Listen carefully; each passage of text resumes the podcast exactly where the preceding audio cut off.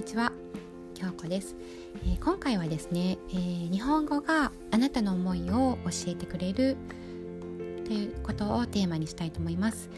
えー、日本語は曖昧な言語ですけれども語彙やニュアンスを総動員したらあなたの思いはどの言語よりも的確に表現されます。日本語って本当に難しいですよね。何が難しいかというと、まあ、語彙がとても多いこと。で一つの意味でも多くの単語が存在します。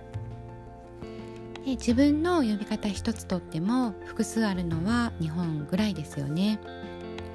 まあ、英語で言えば愛だけで済むものも日本語で言えば私僕俺わしだったりわいだったりねいろいろとあります。でそして難しいことのもう一つは日本語はとても抽象的な表現を好むということ。そして抽象的すぎるだけに結局何が言いたいのかが分かりにくい。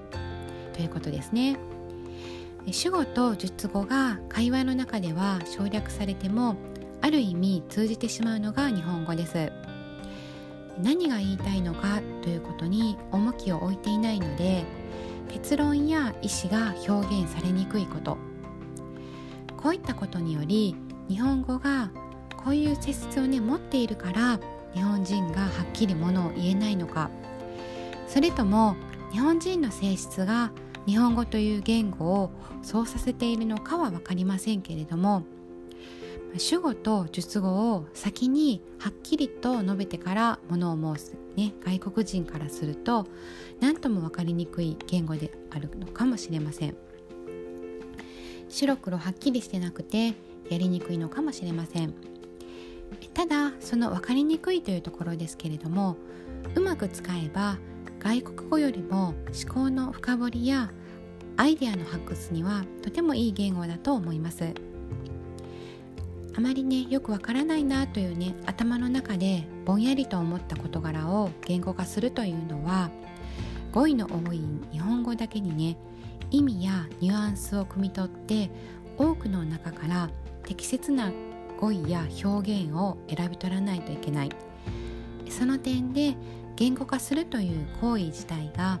とても物事を的確に捉えた理解できた表現になるのではないかと思います。日本語は英語を筆頭とした外国語に比べるとオブラートに包まれた言語とも言われますし、まあ、結局何が言いたいのかということになりがちですけれども逆に考えるとこの日本語の語彙を総動員して表現した文章というのは考えを全て包括されたとても理解に富んだアイデアとなり得ます。言葉に出すというのはなかなか難しいことかもしれませんが頭の中にちょっと思ったことでも言語化して書き出してみるということをね積み重ねていけばあなたの頭の中の思考がまとまってすごいアイデアがね出てくるはずです。抽象的になりがちな日本語。でもそれを逆手にとって是非ね言語化していってみましょう。もしねこう言語化と言われても難しいと感じる方は思ったことをこう書き留めるノートをねつけるといいと思います。もうね簡単なものでいいと思います。日記でもいいですね。そうやって少しでも書き出して思いを言語化していってください。あなたが何を思ってどうしたいのかがね少しずつ分かってくるかと思いますよ。最後までお聴きくださりありがとうございます。